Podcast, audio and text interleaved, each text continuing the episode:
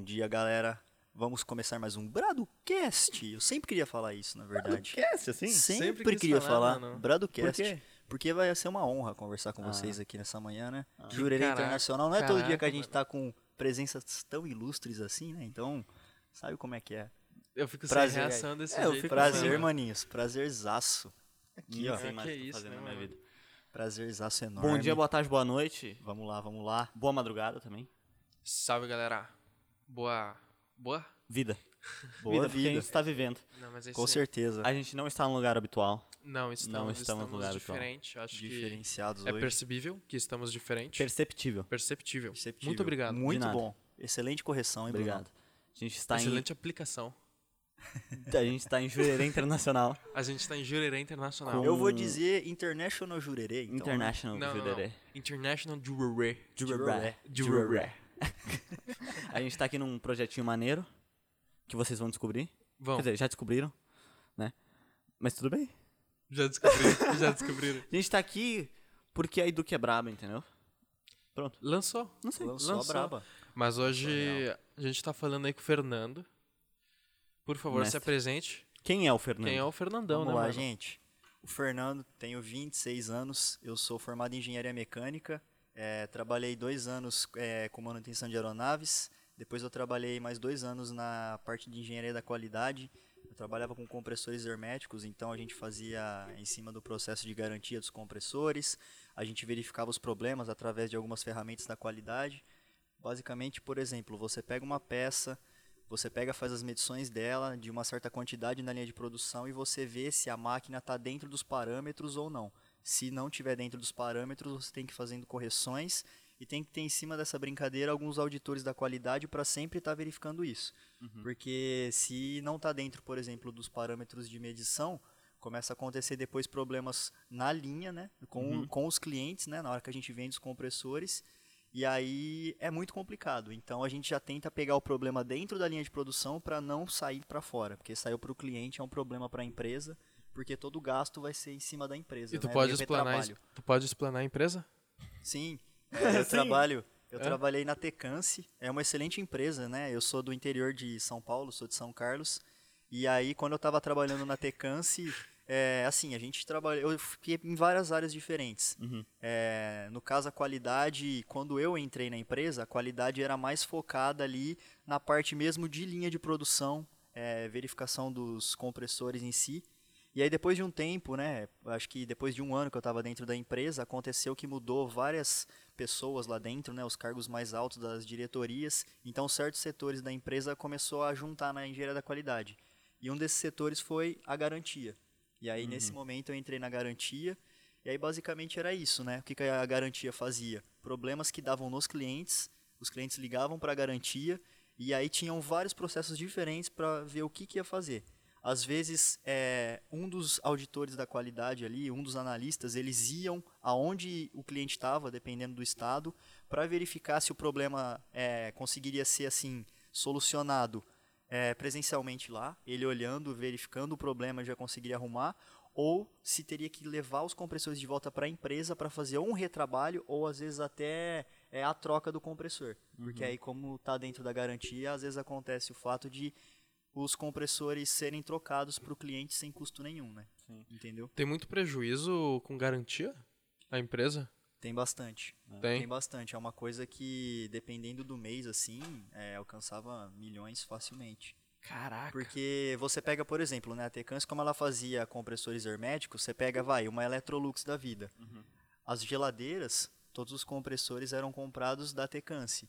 A maioria das geladeiras, às vezes se a gente olhar atrás, você vai olhar o compressor hermético que está ali, é um compressor da Tecance, entendeu? E aí tinha vários modelos, tinha TA, tinha TP, e assim, tinham compressores alternativos e compressores rotativos. Muda alguns fatores, mas no geral, é, principalmente os rotativos, eles eram um pouco mais caros. Então, quando uma empresa grande assim compra, eles não compram um, dois, né? Porque tinha, claro, tem os pequenos clientes.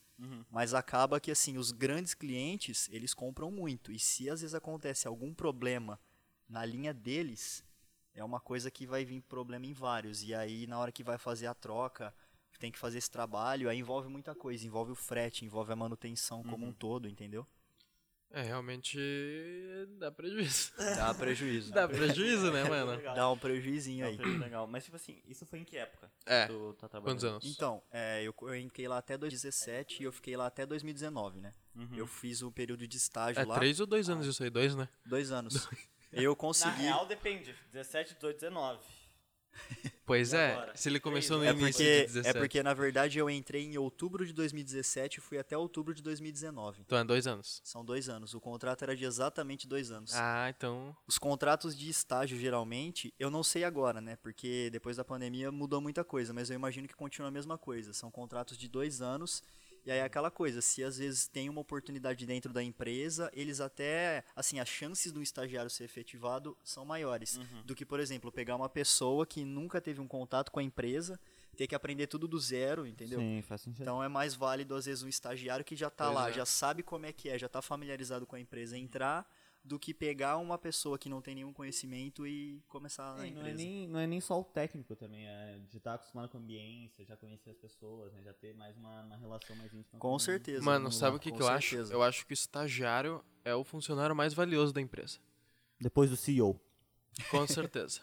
Ele é um faz tudo. Cara, não, sabe o que, que é? Estagiário, O ele faz estagiário, tudo. ele faz tudo, mas sabe qual que é a pira? O estagiário, ele conhece tudo porque ele faz tudo. Ah. Entendeu? Com Faz- certeza. Até o É, cafezinho. é exatamente o que tu falou. É muito, é muito melhor tu, ah, tu efetivar um estagiário do que contratar alguém de fora. Com certeza. Porque o estagiário já conhece tudo. E assim, é, eu até falo para as pessoas, é, quem ainda está fazendo uma faculdade e está prestes a entrar no estágio, tem que aproveitar todas as oportunidades. Por quê? O estagiário, ele, ele tem uma flexibilidade de horários. Então, assim, tinha dias que eu tinha que... eu estudava alemão na época.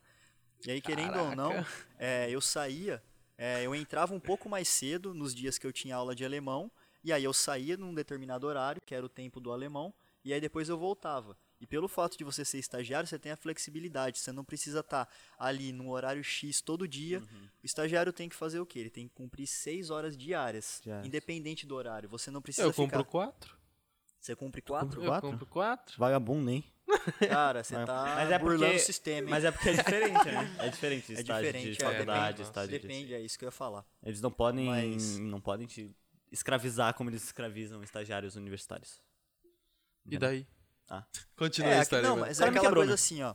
Você não precisa ficar assim, ah, eu tenho que fazer seis horas, não precisam ser seis horas diretas. Por exemplo, eu- eu- do curso que eu falei, eu saía, depois eu voltava, não tem problema. Um dia, por exemplo, ah, eu tenho uma prova, eu entrava mais cedo para poder sair mais cedo, Uhum. para poder, sabe, dar uma revisada nas matérias para você poder ir fazer a prova depois. Uhum. Sem contar que tem a outra flexibilidade que é o quê? O fato de você poder passar por vários setores da empresa. É. Então, por exemplo, É você tá ali no computador mexendo com alguma ferramenta da qualidade. Ah, mas eu não quero só ver a parte de software, eu não quero ver só ali mexendo, eu quero ver na linha de produção como é que funciona. Você Aham. pode descer na linha de produção com o auditor da qualidade, ele vai te passando como é que é o dia a dia, quais as funções que eles fazem. Tem uma equipe que fica só pegando as peças que vão chegando para a montagem dos compressores e fazendo medição para ver se não tem algum problema dos fabricantes das Ah, peças. Aham. Então, assim, são vários setores. E o bom do estagiário é isso, essa flexibilidade é. de você sempre poder estar fazendo a rotatividade. Uhum. Então é um conselho que eu dou para todo mundo que vai fazer um estágio assim dentro de uma empresa, se possível, é, tenta aprender de todas as partes um pouco, porque você vai ter conhecimento de vários setores e eu acho que até o seu chefe vai falar, nossa, a pessoa tem a proatividade de não ficar só em um lugar. É. Ela vai rodando vários lugares diferentes, então ela tem um conhecimento de todo o processo como Por mais de ser só um, funcio- um estagiário, ele vai ter um valor muito grande, né? com certeza. Isso é um negócio que eu percebi quando eu e o José, a gente entrou na Educ, que a gente entrou como estagiário voluntário. E a gente pedia assim, nossa, qual que é a nossa função? Tudo. Era exatamente isso, porque a gente fazia um pouco de cada coisa, sabe? E é- isso é muito verdade. mano, Mas é o que eu verdade. vejo, assim, o crescimento que vocês estão tendo em cima da Educ é muito grande. Uhum. De quando eu comecei a acompanhar e o que vocês estão hoje. E o porquê isso? Eu acho que o principal é a proatividade. Proatividade. Porque às vezes a gente fala assim, nossa, a gente às vezes não dá valor no nosso próprio potencial. E aí depois você começa a olhar para trás e você fala, se eu não tivesse dado esse pontapé inicial, eu não ia estar aqui onde eu tô hoje. Você É ia estar em verdade. Jurerê se você não tivesse Não dado ia. essa proatividade? Aí galera, ó, é isso, hein? Tem que ter proatividade. É hein? isso. Um dia você pode estar em Jurerê também. Cola aí, não, não Não faz esses convites, Não, mano. tô zoando, tô Que zoando, pelo Esse cara, o povo é louco. Mas é verdade, tu acompanhou antes de eu entrar na Eduque ainda, né? Porque a Antes. gente se conheceu em julho. Cara, eu não lembro o mês certinho. Foi, foi julho, sabe por quê? Porque foi, a gente se conheceu Ah, no desafio foi do no- Negro. Do Negro, é verdade. Desafio do Thiago Negro, que era É 5 verdade. da manhã, que era os 30 dias de julho que ele fez. Isso, 5 e 6 pra ser mais exato, né? 5 e 6 da manhã. É, bem demais. 5 e 6. E daí, como é que a gente foi, mano? A gente tava no mesmo grupo, que era o Partiu Gringa, de networking. Isso. E daí, nos primeiros dias, Eu lembro falaram que... da live lá. É, eu lembro que todo dia tinha uma galera que meio que dava, assim, um impulso pra todo mundo meio que acordar. Então É. acordava, falava um bom dia. E eu Aham. sempre vi o Brunão falando bom dia. Bora, vi, rapaziada! é. E aí teve um certo momento que eu falei, nossa, é, os ensinamentos do cara são muito bons. Bom E- Do dia negro, todo né? dia, Não né? meu, Ah, do tá. negro. É uma coisa assim, ó, eu não consigo, é, às vezes, ficar anotando e prestando atenção. Uhum. E aí eu fui perguntar pra essa ilustre pessoa aqui sobre os ensinamentos. e aí foi que a gente fez amizade. né? É, Você porque eu, eu fazia, eu ficava anotando durante as lives. Lembra? Eu também te mandava, né? Mandava, Mandava. de vez em quando. É, é que eu tenho essa parada de ir anotando. Eu tenho essa parada de ir anotando, e daí eu falava, tipo assim, no grupo, nossa, hoje deu umas duas páginas de anotação. Daí o Fernando veio me pedindo no privado as, as páginas. E foi quando começou tudo, né? Foi quando tudo começou. E foi em julho, eu entrei na Eduque em agosto. É, bom. Bem é, na foi época. pouco tempo Bem depois, na mesma né? época. E aí foi- Caraca, a história toda é ligada, né, mano? É. Aham. É o que a gente fala, né? E assim, Matheus Tomoto, né? Porque é um cara que Matheus Tomoto. ele tá envolvido em tudo isso. Uhum. Porque se não fosse pelo Matheus, a gente não estaria dentro do Partiu Gringa. Se não É. fosse pelo Partiu Gringa, a gente não teria feito amizade.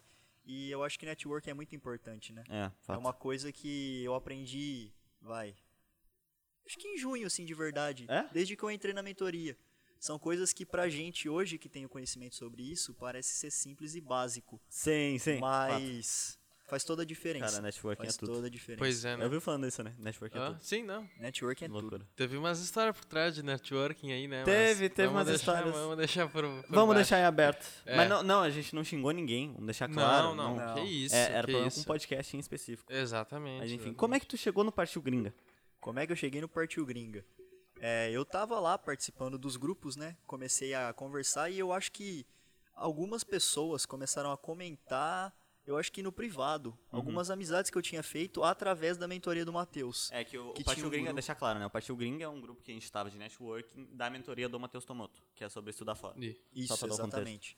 É, o pessoal ali é gostoso do grupo justamente pelo fato de todo mundo tá dando impulso, né? Uhum. Tinha muita Todo gente. mundo- Ah, hoje, 200? é, Hoje tem umas 200 e umas poucos. 200 pessoas por aí. É grupo É, é que eu fechado, não né? lembro quantas pessoas, né? Porque tem um número limitado de pessoas Tem. dentro ah, do mas ele WhatsApp, não né? pegou o limite do WhatsApp. Eu acho que é, o limite é 256, pegou 200 e pouquinho agora. 200 e pouquinho. É, eu lembro quando a gente tava comemorando que chegou 100 pessoas. Eu lembro disso. Caraca. Nossa, 100 pessoas. 100 pessoas, é.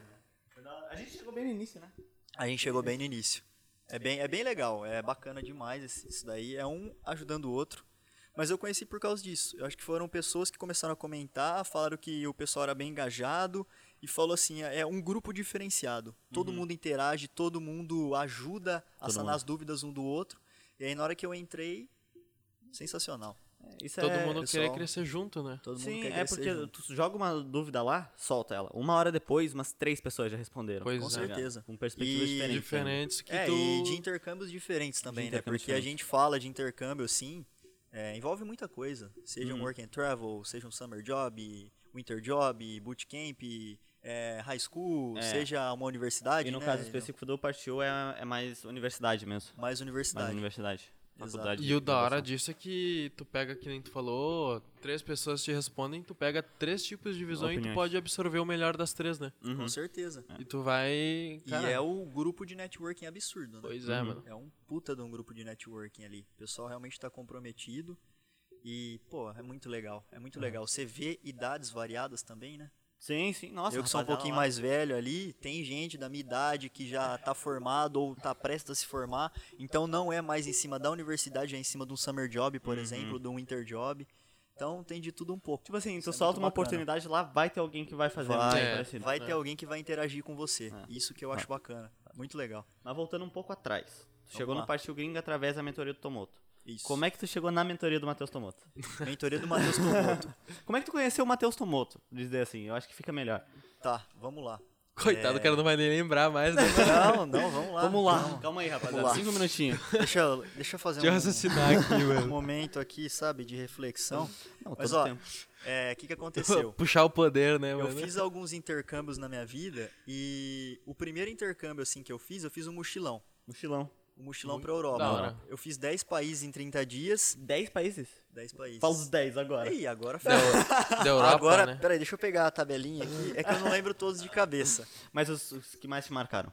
Os que mais me marcaram foi Inglaterra, foi Portugal, Espanha e, cara, tem a França envolvida também, né? Mas, assim, a Alemanha também chamou muita atenção, porque a Alemanha, como eu sou apaixonado por carros, Você já tava até fazendo alemão, né?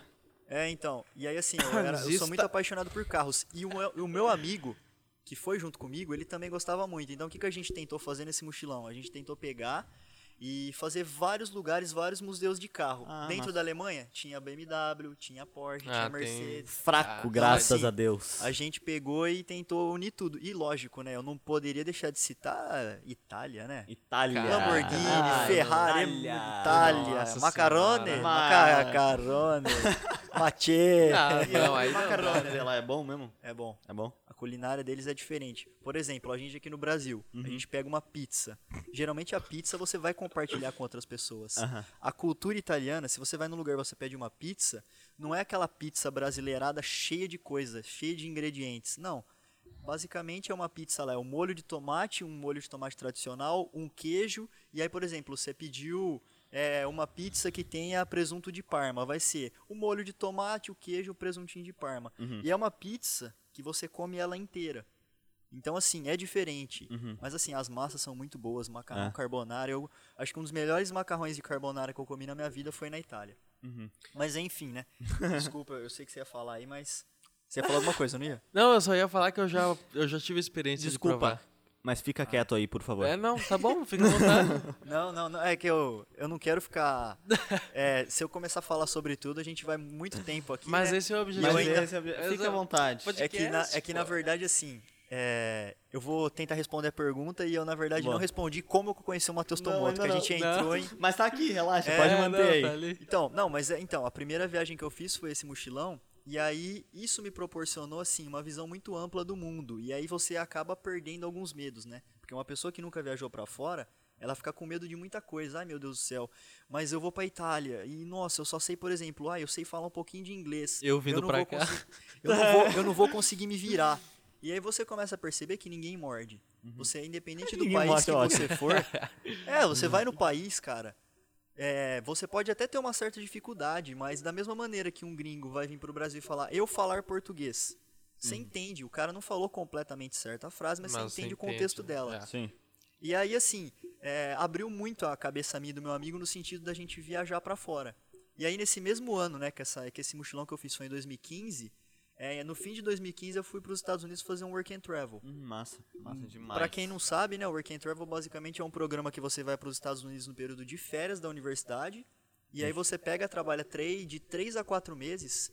É, geralmente os empregos que é, são é, salva-vidas, é, garçom, é, o faxineiro, que, que tu sabe? fez? O que, que tu fez? Esse programa eu trabalhei como garçom. Garçom. Garçom, fazia Servindo a reposição, rapaziada. servindo a Com rapaziada. muito conteúdo. Garçom de qualidade. classe. Garçom de classe. Garçom europeu.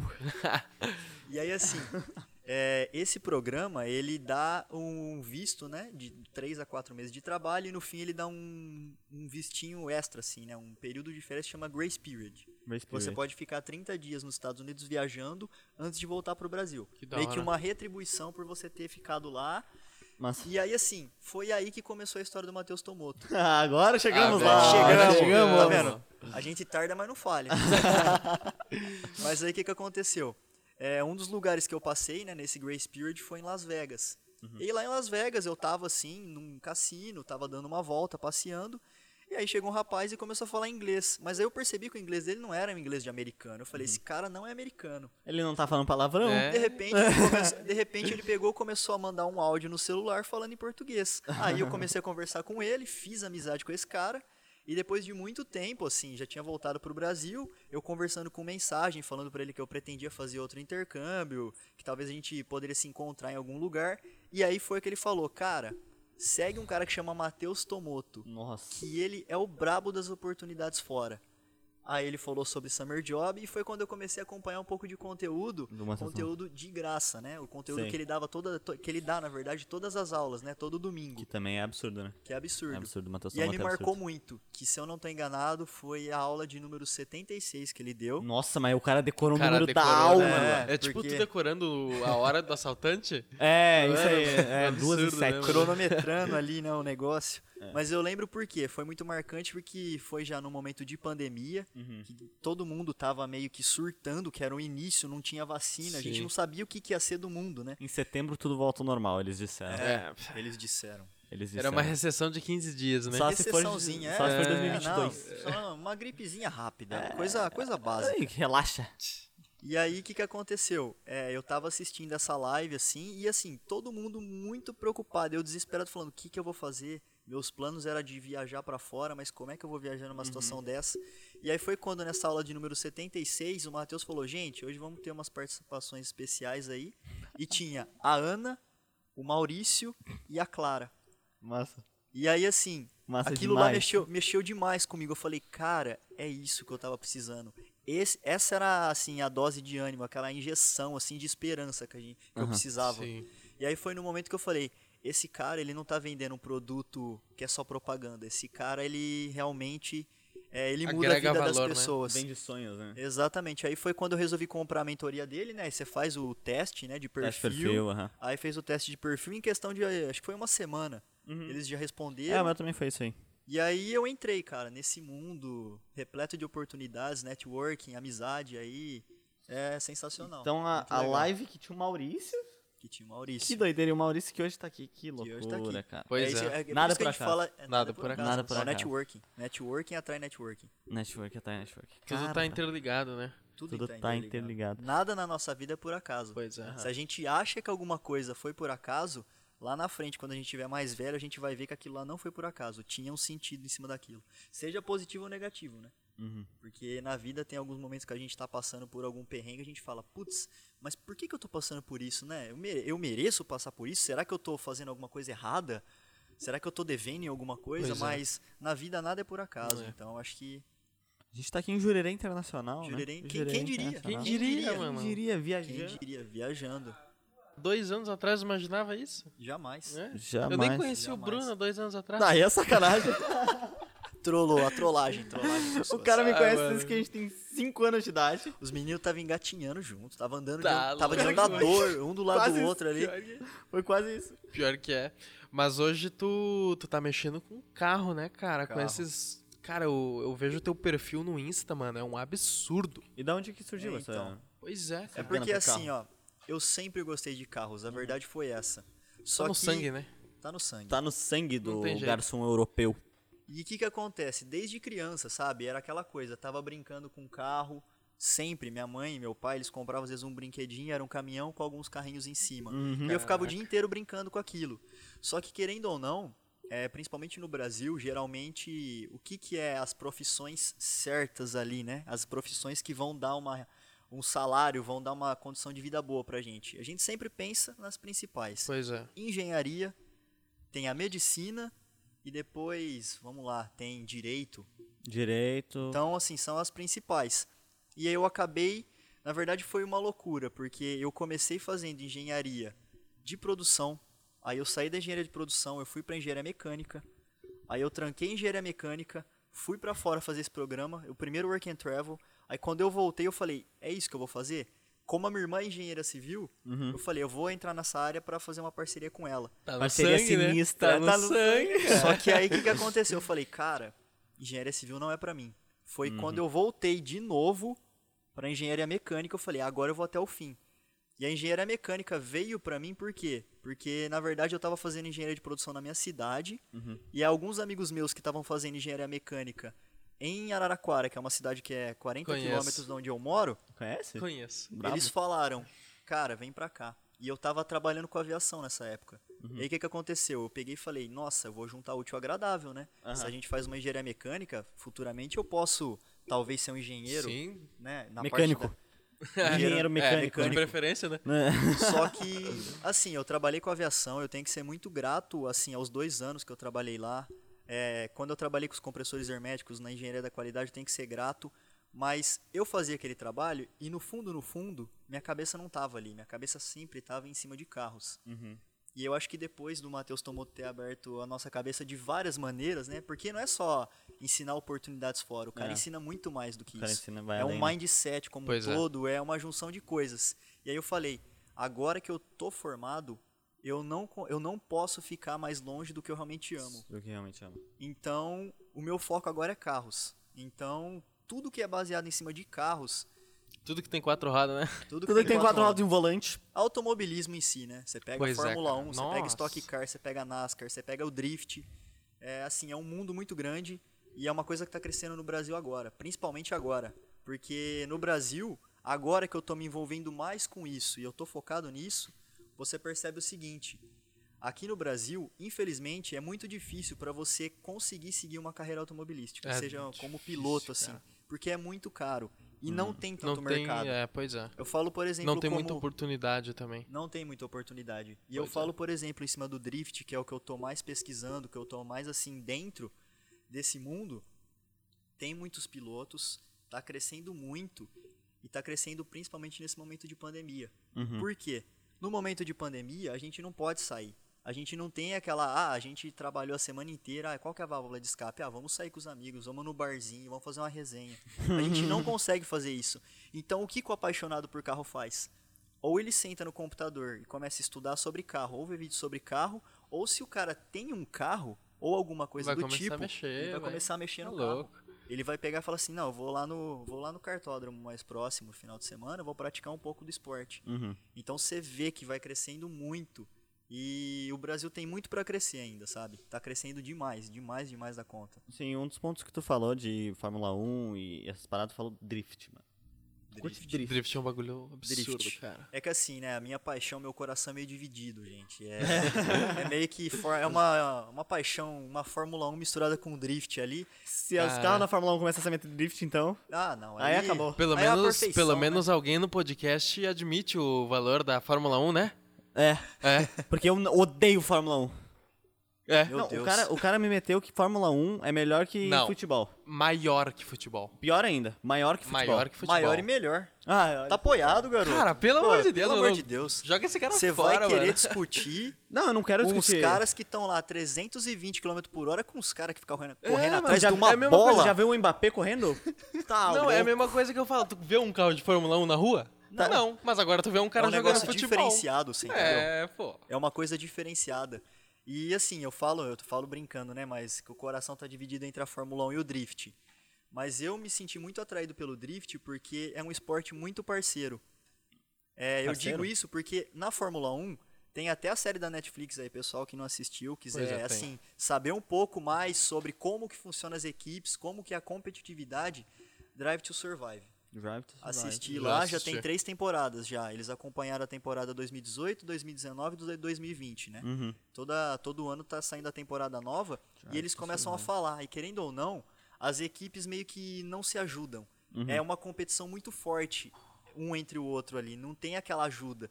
Já no drift, pelo menos no Brasil, que eu acompanhei, você vê que, por exemplo, um cara tá com algum problema no carro ali, deu um problema numa bomba de combustível, qualquer coisa, as outras equipes vão vir para te ajudar. Você vê uma parceria assim, sabe? Tem, né? Lógico, tem a competição? Tem. Quando é campeonato, sempre vai ter a competitividade. Todo mundo tá lá pra querer ganhar, certo? Óbvio, né? Só Óbvio. que você vê que tem muita parceria. Uhum. E assim, o pessoal é muito, muito aberto, assim. O pessoal é muito receptivo. Uhum. Isso daí, assim, me atraiu muito. É uma coisa que, assim, até fora do comum. Sem contar que a Fórmula 1, de certa maneira, é um esporte muito caro, né? Hoje acho que é o esporte mais caro do mundo. E o drift já é mais alcançável, é uma coisa que você consegue chegar mais perto. A Fórmula 1 envolve toda uma preparação por trás. Uhum. Uma preparação psicológica, o cara tem que fazer um treinamento físico para aguentar a força G numa curva que você faz com o carro.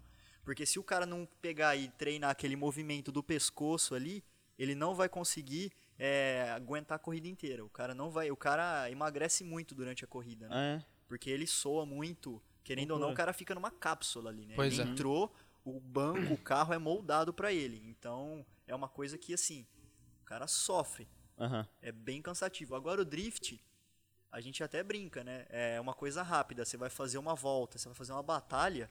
São coisa de, vai, um, dois minutos no máximo, porque é só algumas curvas ali. Mas é injeção de adrenalina. No Total. drift? É. Total. Porque você vai entrar na curva muito rápido. Você tem que ter o controle do carro, você entendeu? É, é diferente. Uhum. Mas como uma é que- experiência que todo mundo tem que ter um dia, assim. Aham. Como é que funciona, tipo, a competitividade do drift? Porque eu sou muito leigo nisso, de verdade. Como é que, tipo, tem como ganhar no drift? aí? Essa é a minha pergunta. Mano, o bagulho mais certo do drift que tem é que ele não cria inimigos. É, assim? a Não cria competitividade não cria inimigos, que nem o Fernando falou. Não cria inimigos. Cria. Na verdade, dizer que não cria inimigos é algo. Eu acho que até cria, mas não é na mesma. Maneira de pegada. outros esportes que Sim. criam, né? Por exemplo, o futebol hoje em dia cria muito inimigo. Cria não muito tem, inimigo. Não é só em relação aos jogadores, mas sim a torcida, né? Sim, sim. E isso é, é bem difícil ver no, No no dri- drift. É, isso no drift realmente não. Assim, você vê que a torcida tá todo mundo ali, sempre pulando, sempre feliz. E aí é muito legal. Você vai olhando assim, é, tá crescendo muito e você vê que os carros estão evoluindo. né? Não é a mesma coisa, lógico, né? A gente não pode comparar um Brasil com o Japão, por exemplo. Os Estados Não, Unidos tá que faz uma Fórmula Drift é outra coisa. pois Você é. pega lá, são carros muito mais evoluídos. Lá o pessoal consegue ter, assim, Acesso- um carro muito melhor. Pois é. É muito mais barato. Lá, às vezes, dá problema, o cara troca o motor inteiro. Dane-se. É, Aham. entendeu? Você vai pegar um motor lá Vale muito mais a barato. pena, né? É menos É. tempo que tu perde. Exato. É, e isso mostra que tem muito a evoluir também, né? Tem, O drift aqui. tem muito a evoluir. Tem muito o que aprender, na verdade, né? Porque você pega, assim, o drift mesmo, raiz, é Japão. É Japão. É Japão. JDM. Por isso que, por isso que o Velozes e JDM, Furiosos, pega o tudo, desafio né? em Tóquio era drift, né? Era drift. É, exatamente. Era drift. Só eu agora eu que sou inteligente, rapaziada. Só agora que ele sacou isso. Caraca, É, mano. eu achei Não, que tinha jogado uma jogada de gênio aqui. A, Não, gente, tá a gente fala disso, né? A gente fala sabia. do drift, mas em si o Velozes e Furiosos foi um filme, foi uma franquia de filmes, né? Por mais que depois do 3 meio que mudou, Infinita, né? É. Franquia infinita. Ah, ainda, tá, tá- ainda tá saindo, É, pô? Ainda exatamente. tá saindo? 9 aí, pessoal, 25 de junho nos cinemas, viu? 25 de junho. Cara, o 25 cara de decorou, mano. Caraca! Ô, meus amigos, Ah. fã de carro aqui, a gente tem que decorar pelo Tá menos o. É, eu sei quando tem o jogo do meu de. Interzão, né? Pois Por é. exemplo. É verdade. Eu sei Mas quando tem então- Fórmula 1. Aí, viu? Olha lá. Boa, garoto. Domingão também, gente, Domingão ó, tem. Tem um grande prêmio aí, hein? É verdade. E aí, acompanha em Jurerê, mano, Fórmula 1, cara, olha isso. Pois é, é quase Sei, tá mano. na, na arquibancada, honra, né, mano? Olha essa honra, cara. Pois é. Olha essa honra. Bravo. Enfim, Continuando, continuando voltando. raciocínio. Mas a gente fala de Velozes e Furiosos e querendo ou não, foi uma coisa assim que pros entusiastas, né, pros apaixonados por carro, trouxe aquela coisa, aquela proximidade, fez assim a gente ir mais próximo da nossa paixão. É, Porque você vai vendo o JDM como em si, né? sim. A maioria dos carros, se não falar quase todos, são JDM. Pois é. O que que é JDM? JDM é japonês, cara, eu não lembro a sigla Ah, que certa. vem do Japão. termina com Mas- é, mas são carros assim japoneses que foram assim década de 90 que foi a década de ouro. Pois é. Geralmente você pega Silvia S14, Silvia S15. é, E tem Nissan todas as características que 350Z. faz isso, é né? que Nissan 350Z na verdade já é, é 2000, né? Anos 2000. Aham. Mas você pega todos esses carros japoneses, o Supra, que é um puta de um carro assim, é um ícone, né? Uhum. Você vê que no primeiro Velozes e Furiosos, o Brian saindo com o Supra lá, ele apostando racha com a Ferrari ali, é uma coisa que pra quem gosta, No 1 né? também teve o Skyline, né? Isso, Teve o o Skyline. Skyline. Na hora que começa, né, aquela cena que eles estão chegando ali no, na lojinha do Toreto, né, com o Sim. famoso sanduíche de atum que o Brian come todo dia, são todos JDM que É. vai parando um do lado do Pois é.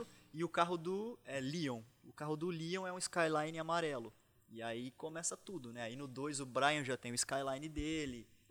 Mas assim, é uma cultura que, pra quem gosta de carro, o Velozes e Furiosos fez todo mundo ficar mais próximo. E todo mundo, assim, é, aprender mais sobre a cultura dos carros. Porque no filme ali tem o Brian, tem o Toreto, né? Eles são personagens. Mas os verdadeiros personagens do filme são os carros, São né? os carros. São os carros. E, e Velozes e Furiosos, tipo, te trouxe mais, assim, pra esse, pela paixão de carro? Quando Com tu viu Velozes e Furiosos, certeza. tu, cara, que da hora. Com certeza. Eu nunca mais esqueço que o Velozes e Furiosos 3 Quando eu fui no cinema eu tinha 13 anos. E a faixa Caraca. etária, a classificação dele era 14. Ai, meu Aí meu Deus. pai teve que chegar comigo no cinema, aí ele conversou com um cara que tava na fila, na, na frente de mim, e falou, ó, meu filho tem 13 anos, você pode entrar com ele? Cara, ah, posso. Aí o cara ficou enrolando, eu perdi o início do filme.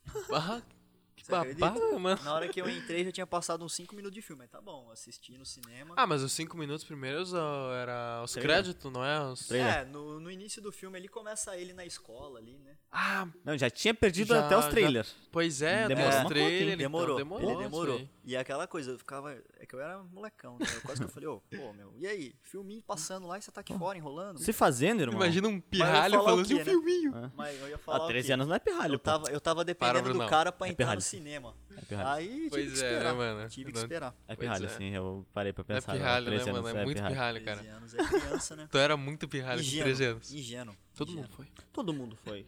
Ingênuo. Falou Ingênuo. as crianças de 17 anos aqui. né? Ah, por Ah, mano, favor, mas é que né, cara? Não é que porque tu tem entender. 30 que... Aqui, aqui tem poder. Aqui tem poder. É, aqui Mas é tem que você tem que poder. entender que aqui a mentalidade é de 87. Mais ou menos. Pois é. Caraca. A sabedoria tá no muito, sangue, né? Muito Sim. conhecimento, Com né? certeza. Muita Sim. sabedoria. Muita Eu nasci. Eu sou tipo Benjamin Button, tá ligado? Eu entendi. Eu já tinha sacado isso daí, na verdade. É que eu não queria falar pra você pra não levantar muito seu ego, sabe? Ah, Já era, já tá lá. não. Meu ego tá lá. Tá voando já, menina. Quando, quando tiver lançamento do, da SpaceX, vocês vão ver meu ego lá em cima lá. E outra, Pois é, Elon Musk vai que ter alcance, né? Escrito do lado do foguete. Ah, vai Ah, tá, Bradocast. É não verdade? Não. Ô. Benjamin Button, por favor, Pô, você não né, tinha mano? imaginado Ah, não pensei isso? nisso. É Tá verdade?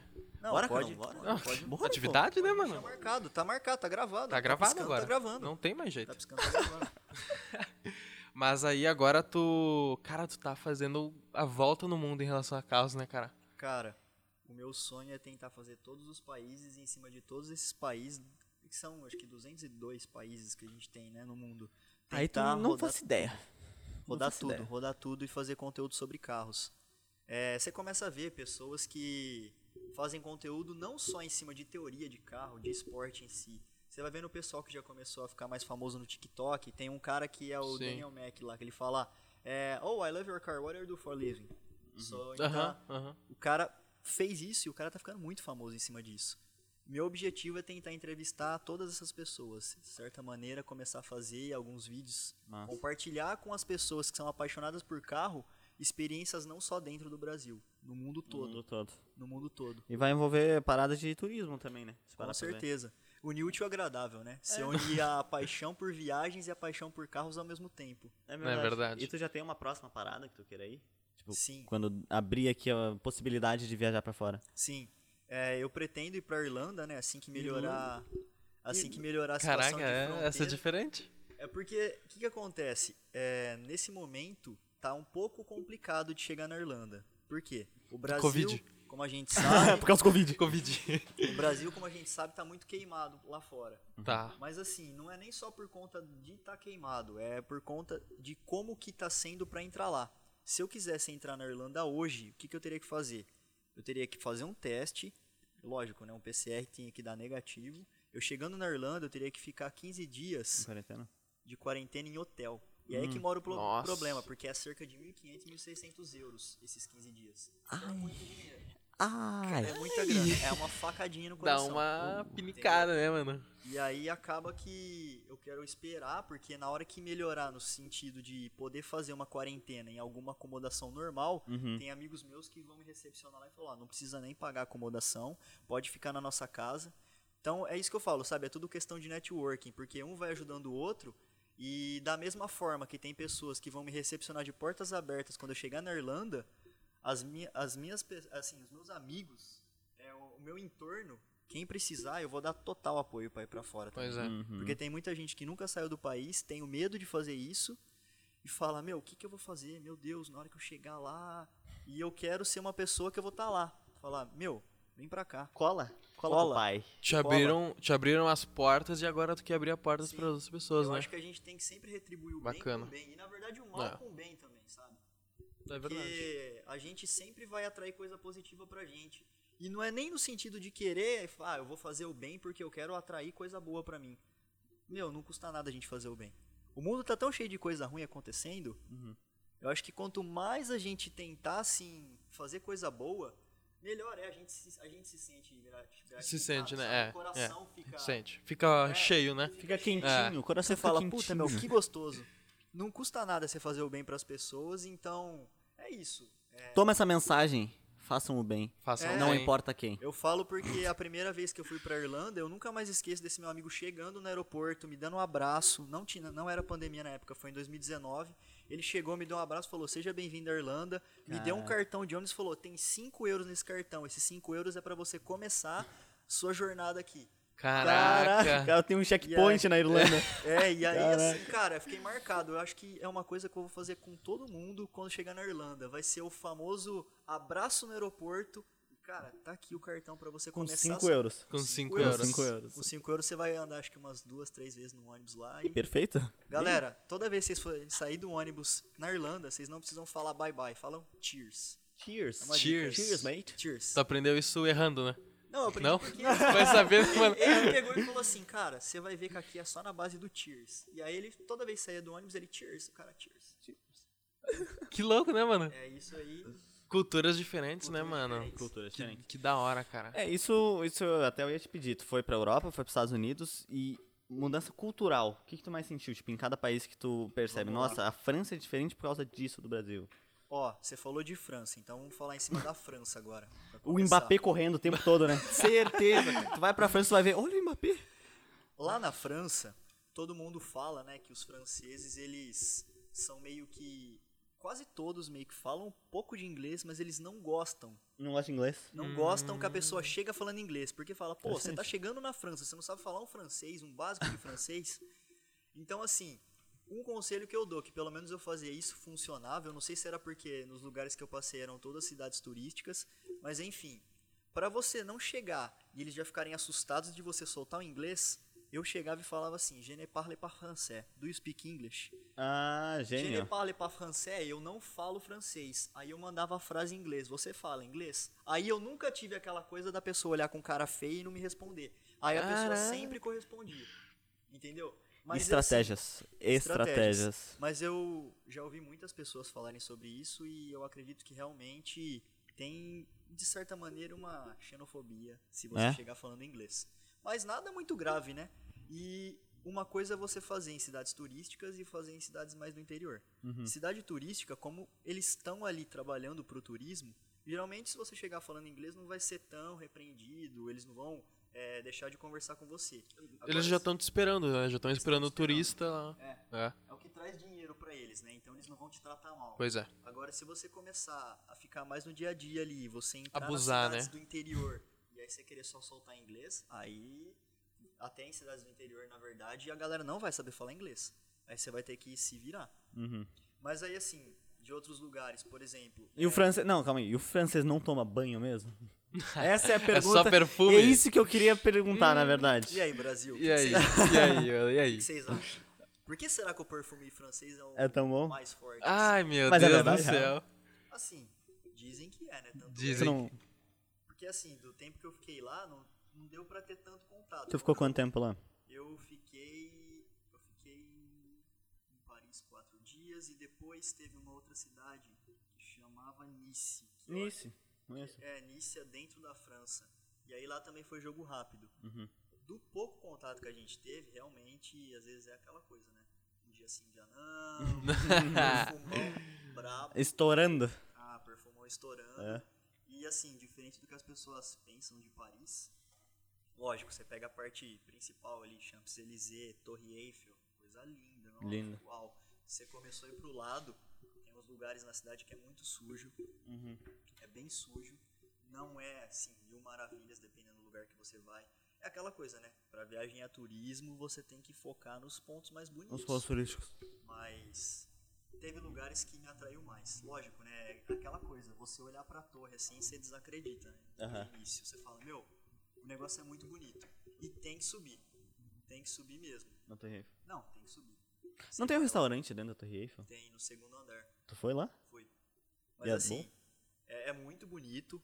Tem umas comidas muito boas, mas é caro. É, eu imaginei. Então acaba que Bah. basicamente tem, né? O primeiro andar, depois tem o segundo, que aí é a parte principal, que tem o restaurante, o pessoal fica ali durante um tempo. Tem até uma parte é, que é um vidro que você consegue enxergar a parte de Eu baixo já vi ali. fotos disso Ah, aí. que massa. Eu já vi É fotos. absurdo. É bem da hora. E aí, assim, tem a parte principal que é o topo da torre. Uhum. Só que o topo da torre é um lugar muito estreito, muito pequeno e tem grade, né? Porque você imagina, a pessoa vai lá, sobe, quer se matar, pula do negócio. É, é dois palitos. Dois palitos. Dois palitos. Então tem uma grade e tem uma quantidade limitada de pessoas. Então, basicamente, assim, recomendo, você tá na torre, você tem que subir até o fim para você ver aquela vista absurda É. de Paris. Só que também subiu, tirou uma foto, olhou a vista, Cinco apreciou, minutinhos. cinco minutinhos, desce pro segundo andar, fica aproveitando no segundo andar. O segundo andar é o lugar. Aí fica lá. Eu fiquei umas duas horas e meia com meu amigo lá. Uhum. Aí realmente apreciando a vista, batendo um papo. A gente levou uns snacks, então a gente não gastou lá no, no restaurante. Que bom, né? Economizando sempre, né? Não, a gente é Tá brasileiro, né? Vamos trocar o euro aí. Tá maluco. Detalhe, por incrível que pareça, quando eu fui, a primeira troca de euro que eu fiz, eu paguei 3,20 no euro. 3,20? Isso foi em 2017. 2017. Nossa, não faz tanto assim. Não? Quer dizer, faz tanto. É, não, faz tanto, mas. Tempo relativo, né? Te- Exatamente. Cada Não, um percebe não. o tempo de uma maneira. Falei errado, falei errado, senhores. 2015. 2015. Ah, agora Daí faz é um, muito agora tempo. faz muito Não, botou tempo. dois É, anos a é, mais, tá realmente. louco. Aí não tem condições. Aí não tem condições. Foi 2015. 2015. Você tinha quantos anos? Eu tinha 20. Nossa. 20 anos. Caraca, pela Fonts. parece que faz 10 anos que tô... tá brincando, mano. Que babaca. É, não, os cabelinhos brancos tá. É, é. É estresse. Charme, né? Eu É, vou o- tirar, vou puxar, mas deixa os cabelos brancos Deixa- aqui. Mas charme, pô. O Tomoto vai estar aqui amanhã. Eu vou fazer companhia pra ele no cabelo Tá branco. maluco. Tá maluco. Tá maluco. Itália. Itália. Ferrari. Tu já dirigiu uma Ferrari, né? Duas. Quais? Duas Ferraris. Eu dirigi, a primeira Ferrari que eu dirigi foi nesse mochilão e foi uma Ferrari Califórnia. Califórnia. E aí, quando eu dirigi ela, né, foi lá na Itália, eles têm duas cidades, né, características ali, que tem as fábricas, tem os museus, que são Modena e Maranello. São cidades muito próximas umas das outras. E aí, o que que acontece? É, em Maranello, na hora que você chega no museu de Maranello, tem muitas empresas ali da Ferrari. Muitas empresas que eu digo assim, né, para alugar. Então você pega o museu dos dois lados e um pouco mais para frente é tudo lugar para você alugar. massa. e aí chegou aqui lá, eu olhei, comecei a ver o preço da- das Ferraris para andar. E aí eu vi que a Califórnia era mais barata. Falei, eu vou. Paguei 90 euros para dirigir 10 minutos. Caraca. 10 minutos. 10 minutos. Ai.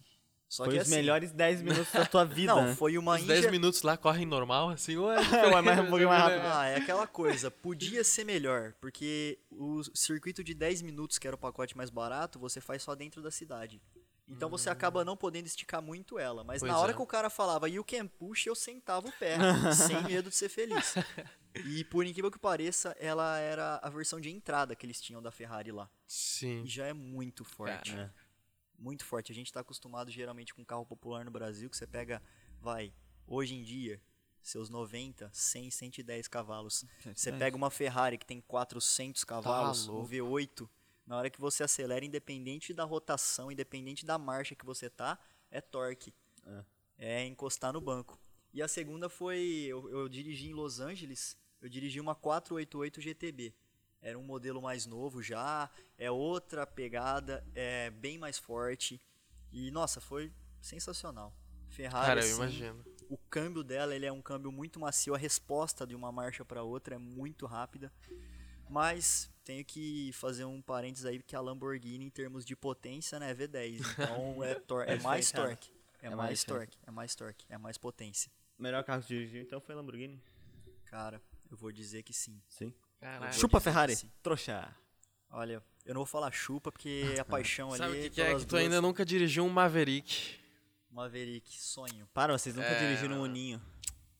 Estamos fazendo. Tu já? Uninho Não, com mas- escada em cima. É isso que eu ia falar. Agora com cara, agora, não. agora o assunto é outro. Não tem Agora- Ferrari que pegue. Agora o assunto é outro. Não tem Ferrari que pegue. Agora o assunto é outro. Falou agora. Falou bonito agora. Obrigado. Mas vou te falar, Não esperava essa por incrível que pareça, nessa época de pandemia, no começo, tem uns vídeos aí que tava rodando muito na internet. Um tiozão que aparentava ter seus 60, 60 anos Sim. assim, com um não mexido. Ele tava dando pau em BMW. Os caras, de verdade, Os caras estavam filmando o velocímetro deles na BMW, os caras estavam na sétima marcha a 250. O Uno tava na frente. Caraca, mano. É, é fora do comum. Ainda os caras, o tiozão, olha lá, meu. E você aí, na sua casa, aí, ó, na pandemia, o tiozão aqui, ó, com a gente. E o tiozão acompanhando, o carrinho inteiro Caramba. preparado. Pra você ver que não precisa ter carro de luxo pra ter potência, não. O não e esse não tinha escada. Basta se o cara, vontade, se né? o cara colocasse a escada- escada, o cara acho que voava. Tá louco, É, não. Só ia aqui assim, Não, ia andar só com. Ia só Abrir asa, né? Abrir asa. Abrir Já asa, ia, empinado constante. Tá. Muito louco, O ninho de escada não tem em Las Vegas. Não tem. É, isso é só o Brasil que proporciona, tá vendo? Pelo amor de Deus. Eu acho que eu acabei de enxergar meu objetivo de vida. Levar um ninho de escada pra França. Cara, Pra França, que nada a ver. Cara, você vai ser uma peça única lá. Pois é, cara. Você vai tem... fazer. E outra, você tem que colocar o logo do Braducast do lado. Ah, Mas isso é, isso aí é Com tradição, certeza. pô. Braducast. nem certeza. Sempre. Isso aí não sempre. tá, Em entendeu? qualquer lugar que você for. Tá maluco. Sabe Não, aquelas moedinhas que bota no, no retrovisor? Claro. Não é moedinha, é. Aquelas coisinhas lá que bota no retrovisor? Adesivo? Não, pô. Você falou Que fica moedinha. penduradinha. Ah, Acessório. tipo, Acessório, é isso aí, acessório. Sabia que eu fiz uma tatuagem do cast? Não, tô zoando. imagina, imagina se eu levanto aqui e tem uma tatuagem do cast. Tá Nas zoando por costas, enquanto, assim, ó, né? Fechado. Tá zoando por enquanto. Olha lá, tá, ó, tá piscando, tá Mas gravando. Isso quem tá sabe? gravado. Tá Isso gravado. Tá gravado. Troca. Tá gravado. É, e agora? E agora? Cara, mas e. Tu pode falar um pouco aí do teu projeto, assim, dar uns spoilers do É, que tu da tá planejando aí, conteúdo, é. né? Produção de conteúdo. Que, que eu sei que tu tá já, né? Já tá tudo engatilhado já. Tudo só falta engatilhado. tirar. Então, é, eu comecei né, a acompanhar agora os eventos de drift. E aí, como eu fiz um curso de drift no começo do ano, é, eu fiz com o João Barion. O João Barion é um dos Caraca. pilotos profissionais do- de drift aí no Brasil, um dos maiores. Um dos maiores. E assim, Só pra ter uma noção, se não o seguidores maior, no né? Instagram. seguidores no Instagram. O Ah, Barion mas isso aí não. tá Não, com saber. aproximadamente 570, 580 mil hoje. Ele, ele é muito bom, assim. E assim, por que que ele cresceu muito e como que eu conheci mais o João Barion? Ah, Através ele de um seriado, muito bem, né? de um seriado da Netflix que chama Hyperdrive. Basicamente, Hyperdrive. é, eles fecham um circuito, isso foi gravado nos Estados Unidos, Uhum. se eu não estou enganado, no estado de Nova York. E aí foi assim, uma é, sequência de obstáculos, vamos dizer assim, que tinha que fazer com o carro. Então você tinha que bater num lugar, aí você ia de ré, aí tinha uma parte que aham. você virava o carro e ia de frente, 360, não né? podia bater. É, tinham partes que você tinha que rodar o carro e bater com a traseira em alguns pontos. Teve dois ou mais brasileiros nesse. Então, eram dois brasileiros. Dois, era o Diego Iga, Diego que Iga também e é referência no drift Uhum, no Brasil, e o João certeza. Barion. E aí acabou que o Diego Iga venceu. E aí o João Barion, ele falou várias coisas durante os episódios que ele aparecia, mas uma coisa que ele falou, que eu nunca mais esqueço. Eu fiquei longe do automobilismo e eu não podia, depois de certo tempo, eu não podia mais ficar longe do que eu realmente amava. Foi uma coisa que Caraca. mexeu muito comigo, porque ele falou, cara, você me cutucou É meu profundo, coração, né? é Profundo. E aí, Secou as lágrimas aqui, né? e aí assim, cara, de- desde então, desde quando eu assisti o seriado, eu falei, meu, eu vou pesquisar melhor sobre o drift, sobre quem é o João, sobre quem é o Diego. E aí a paixão começou a aumentar mais. Deu uma oportunidade no início da pandemia, foi o primeiro curso que ele abriu. Foi em janeiro, eu fui lá, fiz o curso de drift com ele.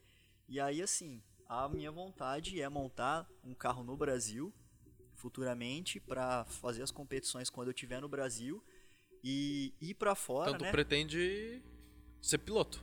Pretendo. Piloto. Pretendo. Que bacana, piloto cara. de drift. Que Que bacana. bacana. E aí, assim, eu quero ir pra fora, né? À, à medida que eu for lá fora, é, fazendo contato, tentando gravar conteúdo de carro com todo mundo que. As pessoas que são entusiastas, que têm projetos de carro. Tem pessoas que pegam carros antigos aí, seja um Camaro, seja um Mustang, seja qualquer tipo de carro antigo, faz as modificações, deixa o carro novo. Todo mundo que eu conseguir desse mundo aí, independente do país que eu tiver lá, fazer conteúdo sobre isso. E quando voltar pro Brasil, ter o meu carro aqui pra mim poder brincar com drift aqui no Brasil, entendeu? Brincar brincada. com drift. Olha esse Brincar cara, né, mano? Se tu É, quiser, É outro falo- nível, né? É que eu falo brincar porque a partir do momento que você começa a fazer uma coisa que você realmente ama, você não leva aquilo como um trabalho de Não, verdade. não. Você leva como uma paixão. Toma. Então você dentro do carro é uma brincadeira, cara. Você vai estar dando risada, você não vai estar fazendo forçado aquilo. É verdade. Então é uma coisa que O mundo do drift é muito gostoso, muito gostoso. Você vai vendo os carros aí, o JDM que a gente fala, os clássicos ali japonês, Uhum. direção na direita. Cara, Caraca. esse é um sonho que eu tenho e fica marcado aqui no Bradocast. Um dia ainda eu vou ter um carro, um JDM e esse carro vai ser direção na direita. Eu não Dire- sei qual carro vai ser, não sei Um se vai Supra. ser um... Talvez. Qual que é a diferença da direção à esquerda e na direita? O lado. Cara, não acredito! Boa, garoto. Obrigado, obrigado, Carlão. Você respondeu a pergunta Que aí. isso, cara? Não tem diferença nenhuma, só o não, lado é mesmo. só o lado. Só o lado. Não Ah, muda. cara, eu o achei- lado tu só troca de marcha É que com tu outra falou meu mão. O pensei, câmbio, nossa, então o câmbio é é massa. tudo igual. É tudo a mesma É. coisa, só muda. É que a experiência. Pra gente, pros apaixonados por carro, assim, é, é diferente, sabe? É uma satisfação. É aquela coisa que tem muita pessoa que às vezes olha e fala, puta, é aquele moleque, com aquele carro barulhento, carro turbo, pra que carro turbo? Carro gasta pra caramba. É, nossa, fica fazendo a matemática, né? Quantos quilômetros faz por litro? A gasolina tá cara. Mas pra gente que gosta, aquilo é uma válvula de escape. Porque você pode, por exemplo, você pode estar estressado por causa de trabalho, por conta de várias coisas. A partir do momento que você entra dentro do carro e você sai para dar uma volta, você dá uma acelerada, você gruda no banco por causa do turbo. Hum, As nossa, sensações que você tem dentro daquele carro Escutar os. é exatamente. Não, não vou fazer de novo. Não vou fazer Isso daí, pra quem não sabe, deixa eu traduzir aqui, ó. Isso daí é o barulho do famoso motor 2JZ do Supra. É. Né, esse mesmo, é Como isso é que é mesmo. Não vou fazer. Não vou fazer. Droga. Tá gravado. Pesquise tu- no Google, pesquisa no Google lá. É. Mas É um então, absurdo. eu falo isso, mas é assim, é uma válvula de escape. Pra gente que gosta, é uma satisfação. Uhum. Muitas pessoas, a válvula de escape, tem gente que gosta de beber, tem gente que gosta de sair pra alguns lugares, Jogar um fute. jogar um fute, fazer um esporte. Ah, tem pessoas, assim, pros entusiastas de carro, isso é uma satisfação enorme, assim. É uma válvula de escape de verdade. Pois é. porque você entra dentro do carro, você dá uma volta, você entra um pouco na estrada ali, é você com o carro, na hora que você volta, você tá pronto pra outra. O estresse sumiu. Os problemas, na hora que você deu uma acelerada, os problemas foram embora. Melhor que meditar. Melhor que meditar. Na verdade, essa é a meditação, né? Essa é a Essa é a meditação. meditação. Essa é a me- meditação do entusiasta de carros. Pois é. Tá aí. Tá aí. É isso então? Eu acho que é isso. Fechamos. É isso. Cara, cara foi uma honra. Foi uma honra. A Não, honra de é verdade toda mesmo, minha. cara. A Poder é conversar comigo, minha. poder te conhecer, Cara, conhecer mais a tua história, de onde tu tirou toda essa paixão por carro, incentivar tanta gente assim, porque eu tenho certeza que um dia tu vai incentivar muita gente. Se, na- se já não incentiva Com certeza. a. Esse é o objetivo, Carlão. Pois o é. objetivo, na verdade, é mostrar pra todo mundo que você não precisa ficar preso no Brasil. é, você não precisa achar que essa dificuldade para você ter o carro dos sonhos ou você ir atrás da carreira automobilística que você quer, você consegue para outro país e é isso que eu quero tentar fazer, incentivar as pessoas e dar dicas para ela sair do país e conseguir aquele sonho, o tão famoso sonho de ter o carro dos sonhos mesmo fora, sabe? Pois é. Ou nem que seja não, não ter o carro, que tenha experiências. Porque às vezes até pra pessoa que não é muito entusiasta, ela andar numa Ferrari, Às ela nunca mais vai esquecer na Só a vida dela. experiência já Ela basta, não né? vai esquecer. A Pois é. experiência já basta, é uma coisa inesquecível. Pois é. Isso é verdade. É isso, então, fechou? Quer Então, deixar cara- aí registrado o teu projetinho, então, rapaziada? Galera, segue lá no Instagram, Motor Race. A gente tá, Tá começando agora lá no TikTok também, aos pouquinhos vamos crescendo. E o objetivo em breve aí é o canalzinho no YouTube, Canal já tem alguns conteúdos gravados aí. Aí é questão de editar e começar a compartilhar com vocês também lá. É isso. Tá É na isso aí, descrição, então. né? Tá na tá descrição. tudo na descrição, o Instagram, o TikTok, eu acho que a gente também dá um jeito de botar lá. Dá um jeito de colocar Dá um- lá. a gente dá um jeito em tudo. Então é isso. Muito Fechamos obrigado. de hoje. Obrigado. Maninhos, muito obrigado aí pela Nós, irmão. oportunidade. Cara, Aqui, ó. Tá maluco. tá maluco. É, Que tá, tá maluco. É isso, então, siga no Instagram. Arroba BradoCast. TikTok também tamo. Não é arroba Brado, não é arroba É Brado, arroba é arroba Brado, claro que é. assim, né? Lógico que É, tamo lá, pô, Com tá maluco. certeza, tá lá. É isso. Obrigado, obrigado. Canal É de nóis. cortes também, não pode esquecer. Canal de cortes. Isso aí, então, Isso. fechou. Fechou. É nóis, rapaziada. demais. Valeu. Valeu.